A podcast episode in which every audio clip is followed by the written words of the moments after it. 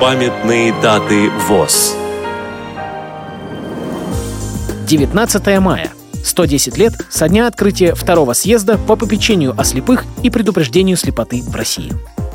Программа подготовлена при содействии Российской государственной библиотеки для слепых –